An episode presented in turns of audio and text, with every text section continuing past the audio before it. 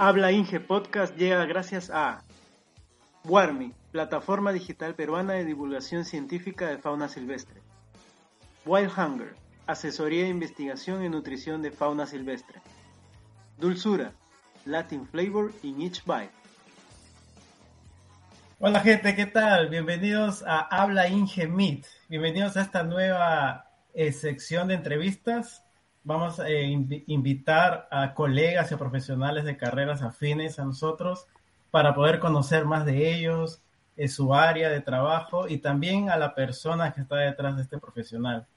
Hoy tenemos un invitado, por favor, que es de mi carrera, mi colega, es ingeniero pesquero agricultor, es egresado de mi alma mater, de la Vía Real, y actualmente está trabajando en una empresa de importación de equipos y materiales para el sector acuícola. Demos el aplauso, por favor, Irena, los aplausos para Claudio Colán. Aplausos con harto soul. Con harto soul.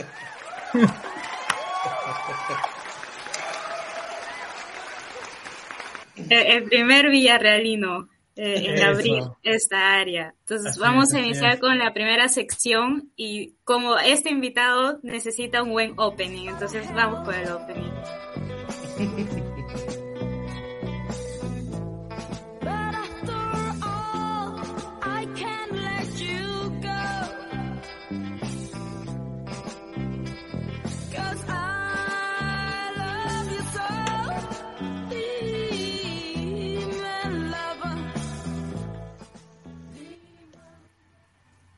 Listo, Claudio. Bienvenido, bienvenido a Habla Inge Podcast.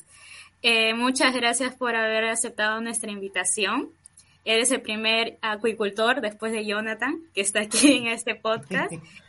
Y pues ya nosotros hemos conocido un poquito de ti, ¿no? Eh, entonces queríamos conversar hoy día un poco para que los demás conozcan también sobre ti y sobre todo saber en qué consistió tu tesis de pregrado no sabemos que lo hiciste en IMARPE, que es el Instituto de Mar Peruano del Perú.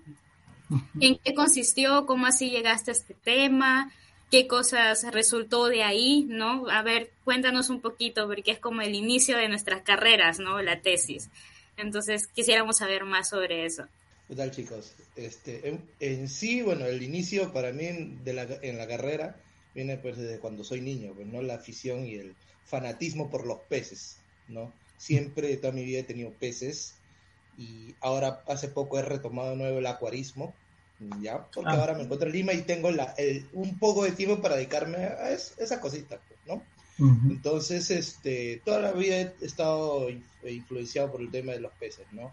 Yo creo que si no hubiera eh, conocido este tema de los peces, no sé qué hubiera hecho, pero bueno.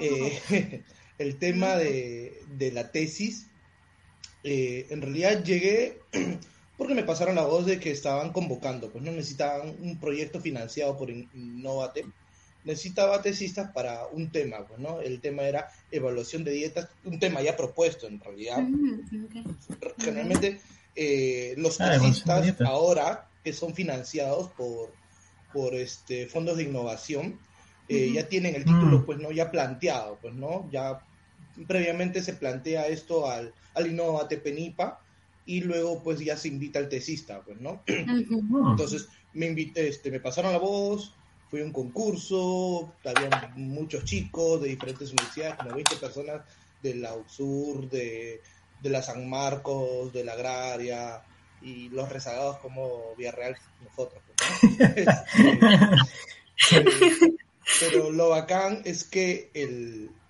lo que ellos necesitaban era alguien que tenga una experiencia manejando peces. O sea, es, es un poco difícil pedirle experiencia a un, a un chico pregrado. Claro, pero yo creo que la experiencia va de, de la mano de, del afán que tenga, pues, ¿no? El, alumno en, buscar y aprender, pues, ¿no? Porque tú puedes eh, tener experiencia con pequeños hobbies. Pues, ¿no? En caso de nuestra carrera, la mejor experiencia que un agricultor puede tomar es el acuarismo, pues, ¿no? y el acuarismo es como un, cultivo, pero en chiquito, donde tienes que aprender demasiado, claro.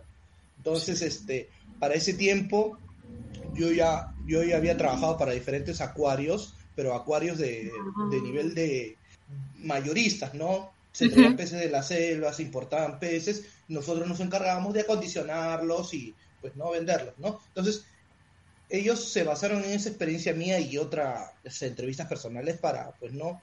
Determinarme, determinar que yo podía ser tesista, pues, ¿no? Ya la entrevista final, pues, no quedé yo y, bueno, pues ya teníamos la, el nombre de la tesis, que era la evaluación de dietas para el engorde de cabría, ¿ya? Ah. Este, para la esmeraldis, que es un eh, serránido, ¿ya? Y que está, pues, ¿no? Dentro de las eh, de las especies de, importancia acuícola para el Perú, ¿no? Lo bueno de esta tesis es que, pues, ¿no? Eh, me permitió hacerme un poco más conocido en el rubro, o sea, entrar definitivamente a esto de la agricultura. Me fue muy bien, todos los monitores nos visitaron en Marpe, vieron a mis cabrillas ya domesticadas, que comían de pan incluso. Sí, sí, es una especie bien interesante, o sea, el, tema de la domesticación de los peces es, es interesante. En realidad, los, los animales se tienen que adaptarse a nosotros, de cierta forma, en el tema ya de, de a nivel de domesticación de especies. Ellos se tienen que acostumbrar a nosotros, más no nosotros a ellos. Y lo bacán que las cabrías, pues, eh, se prestaban para eso y son bien cabrías, bien loquillas. te acercabas y te pedían, ¿cómo te pedían comida? Sacaban la cabeza fuera del tanque y si pasabas de largo te tiraban agua. Ah, qué ah, Sí, es por eso que a, los monitores les gustó eso, pues, porque veían que yo incluso les daba la comida en la boca. Entonces, ¡Qué loco! Eh, la calificación que nos pusieron como este como proyecto financiado fue pues, alta, pues, ¿no? Y a raíz de eso me invitan a trabajar ya al norte, a la continuación de este proyecto, que era ah. la validación del cultivo eh, de cabrías en mar, pues, ¿no? Entonces, y desde ahí ya empieza el rubro que ahora yo sigo, pues, ¿no? Que es el tema de innovación de materiales. Porque este proyecto que ya me invitan al norte con una empresa grande de, de Sechura, en cultivo de concha abanico, una empresa grande que es de, del grupo Wong, de todas las empresas que tiene Wong. Una de las empresas grandes es Inversiones Prisco, que tiene la unidad de cultivos de acuicultura que se llama Acuapisco, ¿no?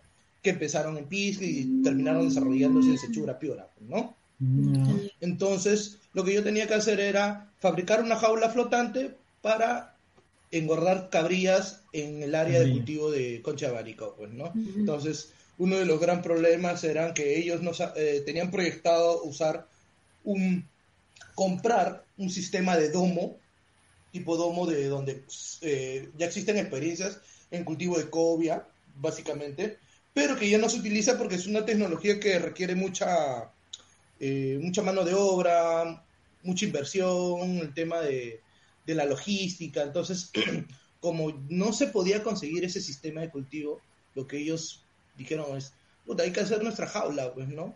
Y nunca faltó el, el, antiguo que decía, no hay que hacerlo de, palos, hay que hacerlo de ah, no, hay que hacerlo de, trucha.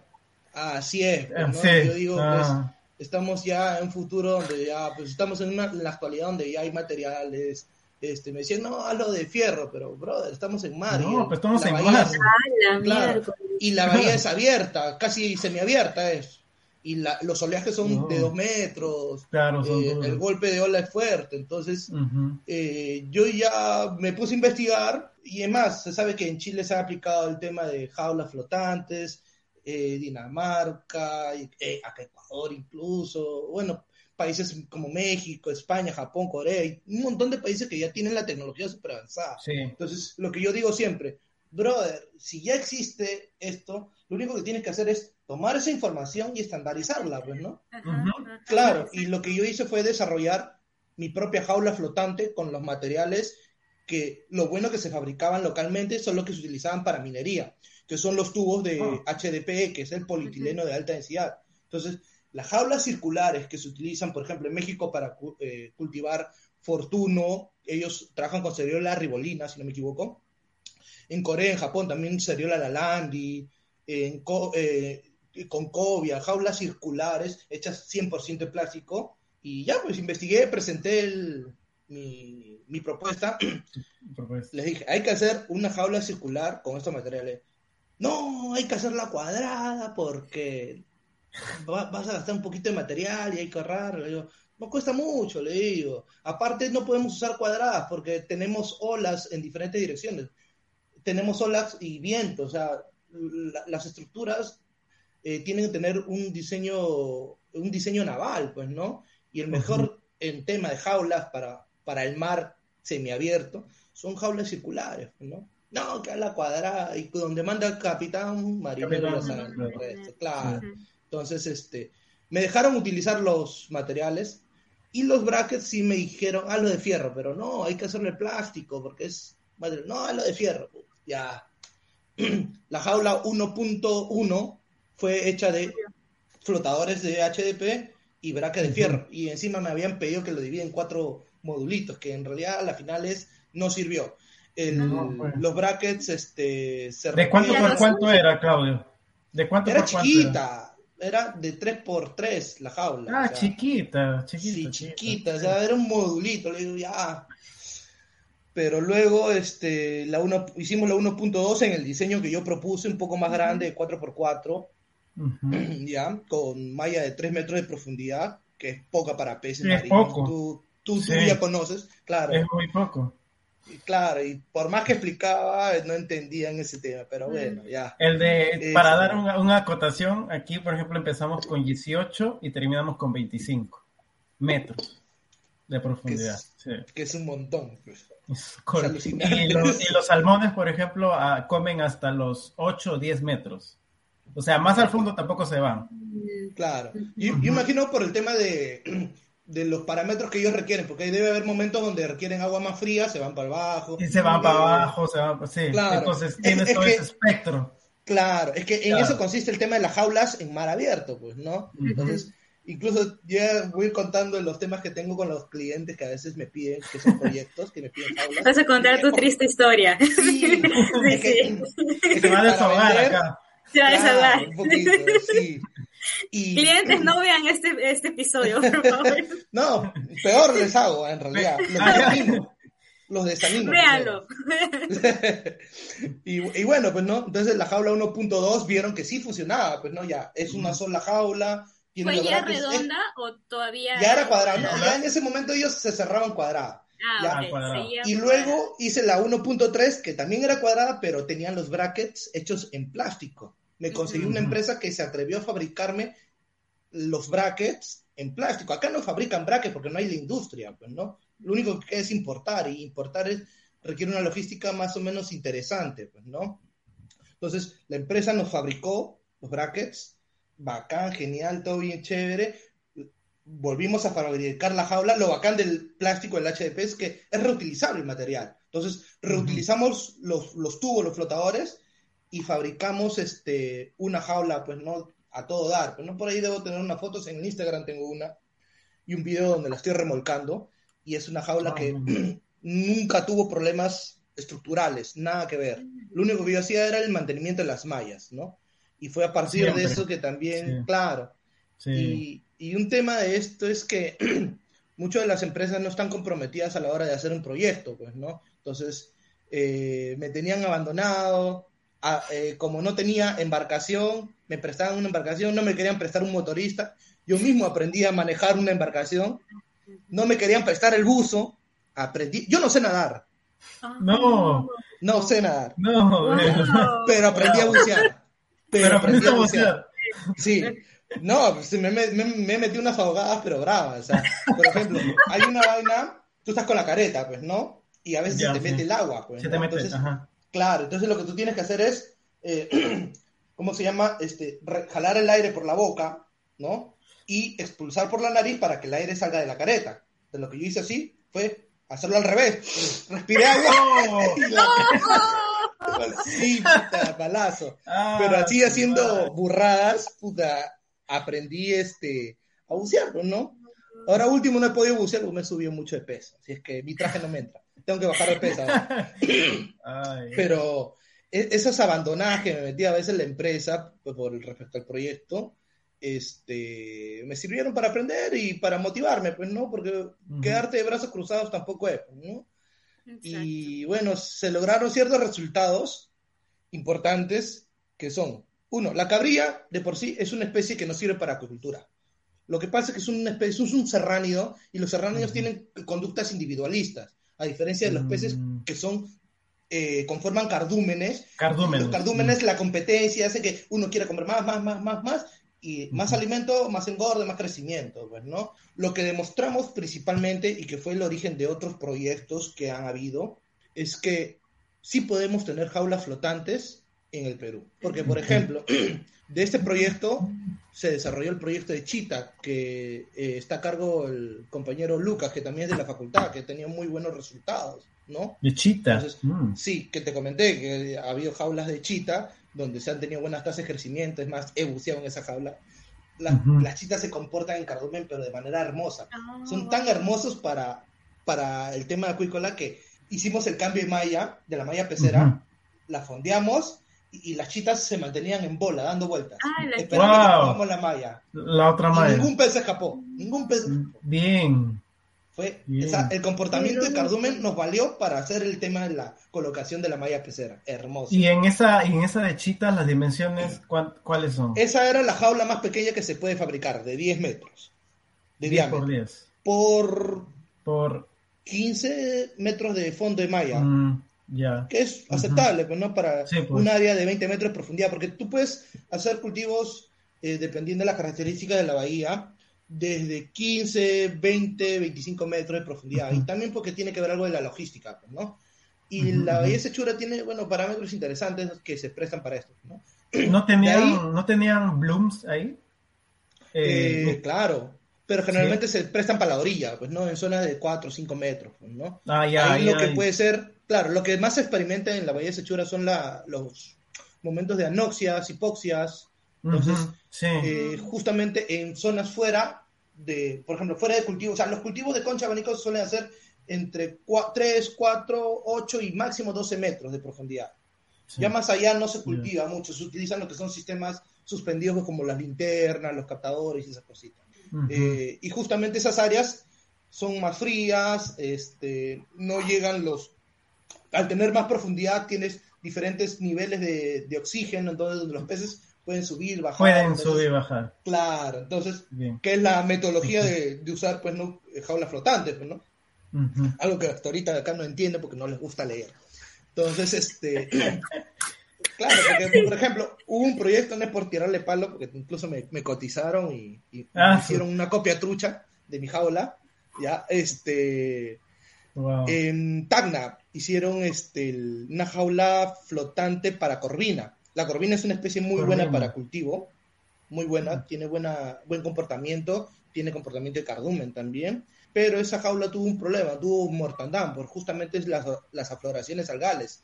La habían instalado pues ahí prácticamente en orilla, una malla no más eh, de 3 metros, 5 metros o 3 metros de profundidad. Entonces, tú no le das chance al pez, pues no, prácticamente lo has encerrado para morirse. Entonces, Claro, claro. mm, parte de- del trabajo que nosotros que hacemos como empresa de vender estos, eh, o sea, no solo importamos equipos, sino pues desarrollamos estos proyectos en jaulas flotantes, balsas marinas, es que damos la asesoría técnica, pues, ¿no? O sea, tú nos compras, te damos la asesoría técnica, te acompañamos incluso hasta la instalación. Y ahí es algo que voy a comentar después porque viene... Porque No, no.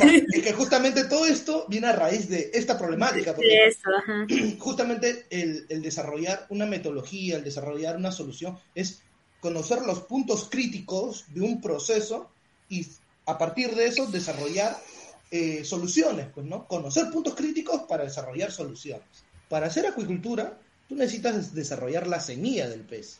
Sin semilla, o sea, me refiero a las larvas, a los reproductores. Si tú no tienes esa metodología ya estandarizada para obtener la semilla, tú no puedes hacer acuicultura. Entonces, lo que acá tienen el concepto es de capturar y querer engordar. Y especies que ni siquiera se prestan para la acuicultura. Hace poco nos hicieron- Justamente, sí, justamente, disculpa, te iba a preguntar eso, si ya se debía cerrar el ciclo con la chita o con, con bueno, la cabría me dijiste que no, No, pero, pero claro, la chita y el otro que era, ¿cuál era el de Tacna? El chita y lenguado. Ya, eso ya se cerró, no se ha cerrado. Solamente está, como tú dices, engorde. No, sí, eh, ya se desarrolló la metodología de reproducción, falta estandarizarlo a nivel pues este industrial, no a nivel de agricultura como tal. Ah, Ahora, el, el, lenguado es una especie que no tiene buenas tasas de crecimiento, quizás se deba también a la metodología de cultivo, ¿no? Porque el, el lenguado que se cultiva acá es el olivaceus, eh, no, aspersus, y el olivaceus es el que se trabaja en, en el Asia, en, Corea, Japón y con otra especie más. Pero esas especies están desarrolladas pues eh, genéticamente, o sea, y me refiero genéticamente en el tema de selección, inducción y todas esas cosas, pues, ¿no? Donde tienen un lenguaje que puede tener buenas tasas de crecimiento en menos de un año, o sea, llegar a la talla comercial, ¿no? Incluso hay tanta producción de lenguado en esos países que los precios suelen bajar, pues, ¿no? Y acá, el, acá por ejemplo, el lenguado es caro.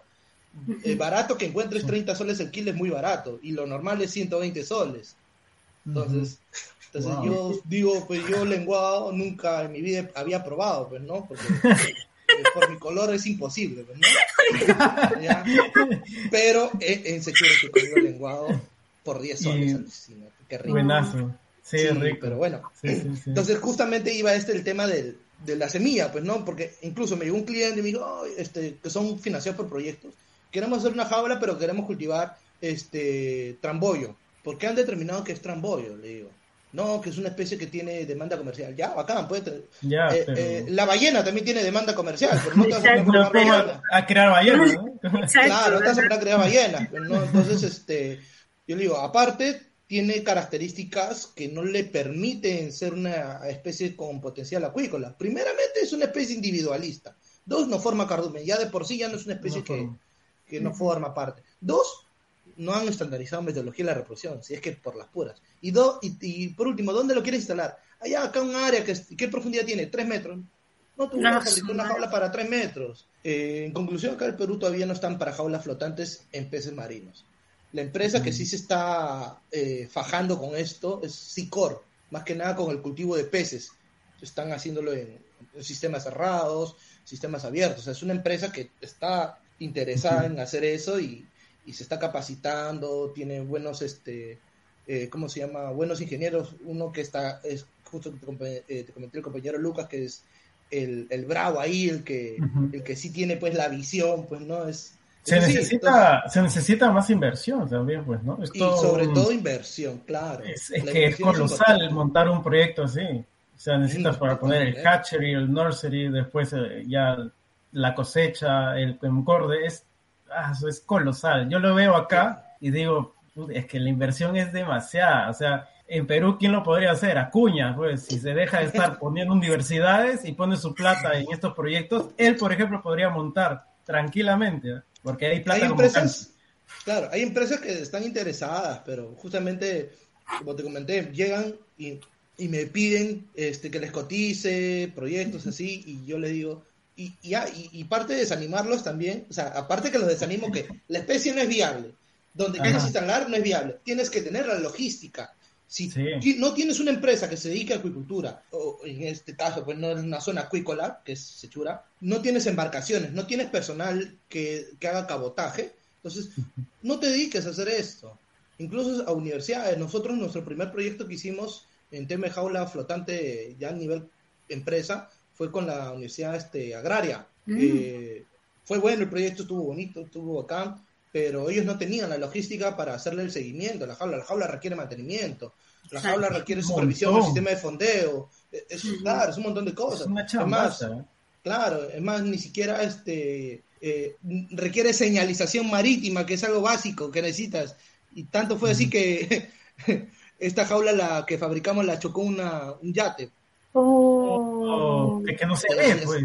Claro, no, se por más que uno les explica, por más que uno les dice, pasa eso. Entonces, yo trato de, como digo, desilusionar a las empresas, o sea, decirles, ¿sabes qué? No. De ser realista, ¿no? Claro, ser realista.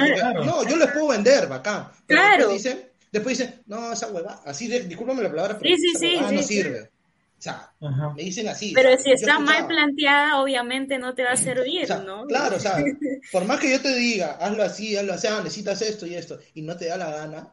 Ahora, incluso, incluso, Claudio, imagínate que ya tengas todo eso, meterle en la cabeza al empresario de que, papi, esto no te va a dar resultados en un año.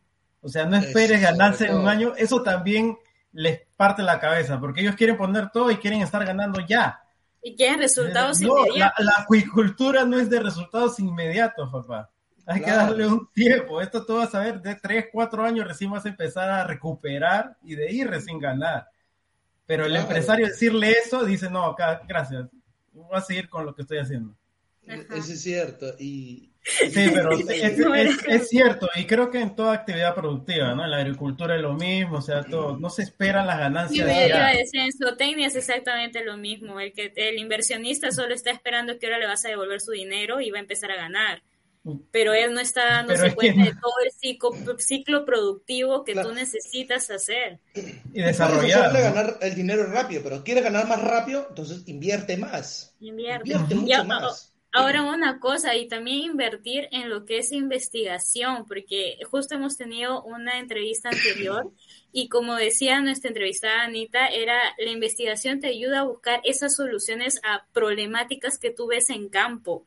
Y creo que por mucho tiempo nos han hecho ver divorciado la parte empresarial con la investigación y no necesariamente deberían estar divorciados, deberían estar juntos, porque uh -huh. la investigación te va a ayudar mucho a solucionar estos problemas claro. y hacer más eficaz.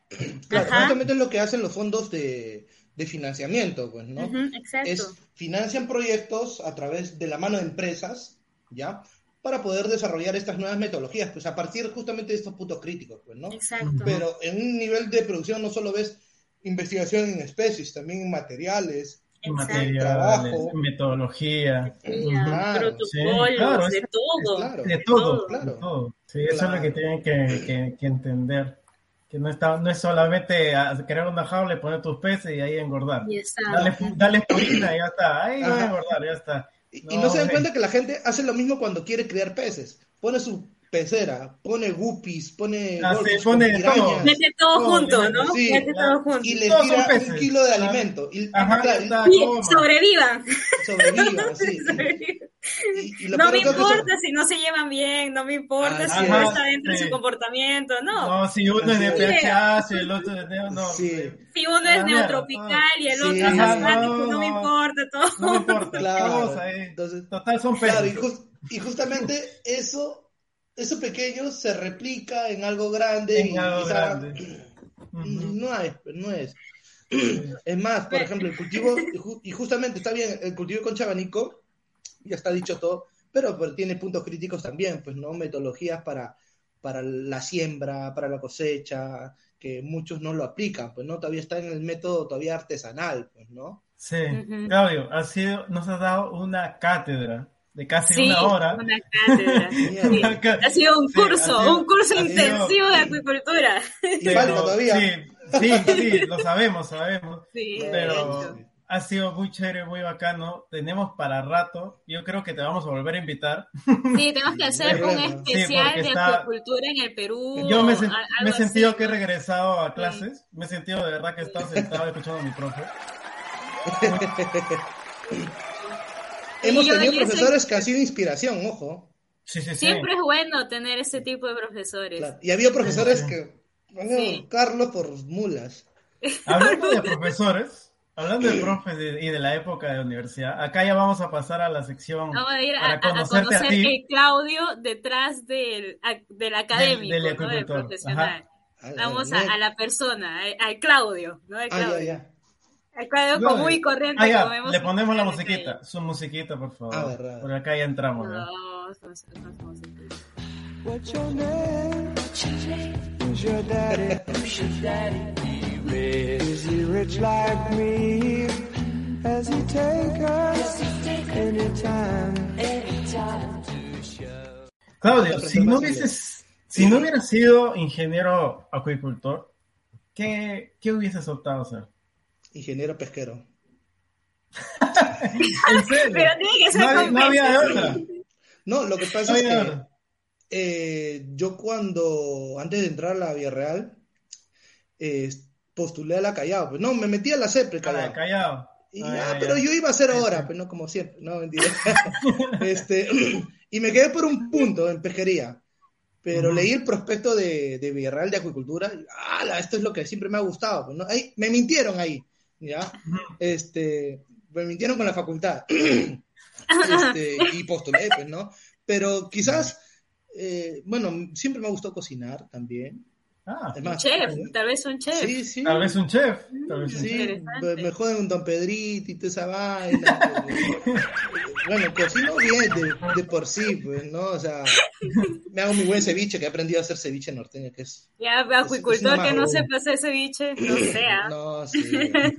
Hay acuicultores que no comen pescado, Lucina. Sí. No, sí, es como un sotenista vegano. Es como un sotenista vegano. Como un sotenista vegano. Sí, claro. Que sí hay vegano. sí hay. Sí hay. Sí hay, sí hay, Yo puedo acreditar que sí hay. No, no, no. La, el mundo está yendo a la deriva, sí. Sí, bueno, van contra la naturaleza también, pues, ¿no? o sea, nuestro cuerpo pide proteínas animales, aminoácidos animales y... Ahí, ahí se pone un conversatorio, ¿eh? Sí, ese es para, otro conversatorio.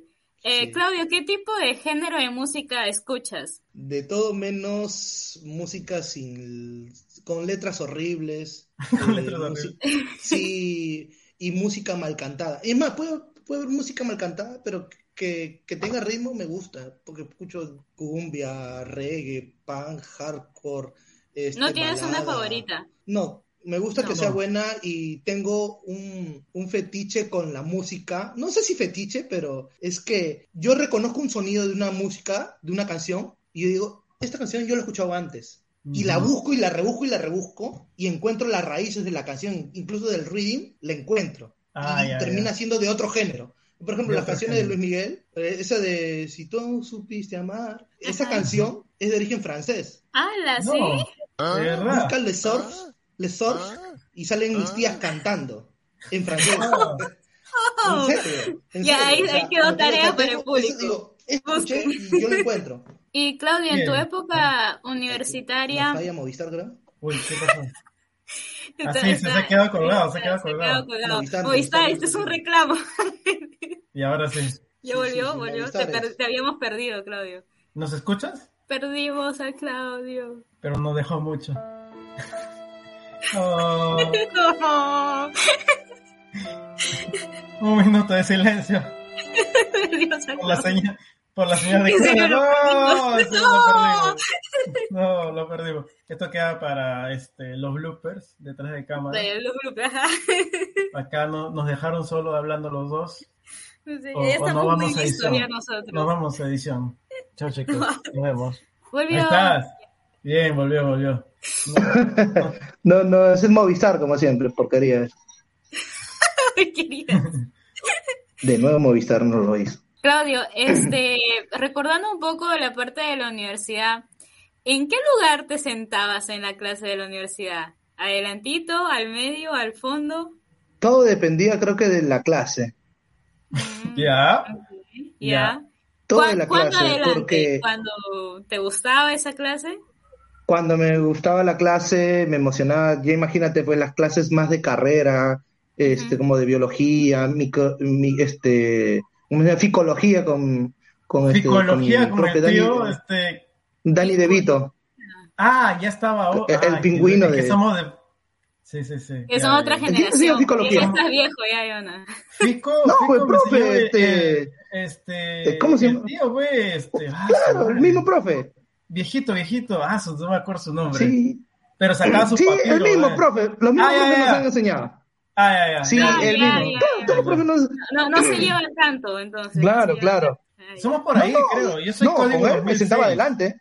Ya, yo soy 2008 y, y, y me muero un poquito. 2008, ¿qué te dije? ¿Ves? ¿Y, y, y en qué clases te sentabas atrás? O sea, que te llegaba hartamente. Eh, mate. Mate, ¿qué más? Este. ¿Qué más? ¿Qué más hemos llevado? Llevado física. Me había olvidado estadística. Hemos llevado física. Física. Claro. física, yo, física yo también estaba atrás, oye, qué aburrido. Es, es, duro, Pere. Yo, claro, yo me quedo mira... traumado con geometría del espacio. Yo ah, con eso me quedo traumado. Ah. Pero mira, este, en realidad ya los últimos años yo me sentaba adelante porque dije, no, está huevón, o sea, no, no voy a hacer la larga con la universidad. Sí, más o menos. Sí, no, pero yo sabes que siempre he sido de preguntar. yo he sido más de cuando algo no entendía, preguntaba y la gente se molestaba. No, qué puta clase larga la clase. Brother, tengo que preguntar porque después no voy a estar con mi cara de sonso llorando con la tristeza. Y hay muchos que incluso no se acuerdan de lo que hicieron en la universidad, pues no. Por ejemplo, yo llevo nutrición y para, para la mayoría era un curso difícil. Yo, yo lo pasé a la primera. Igual, este, este ¿cómo se llama? Tropicales. Yo la pasé a la primera. Uh, tropicales, chévere.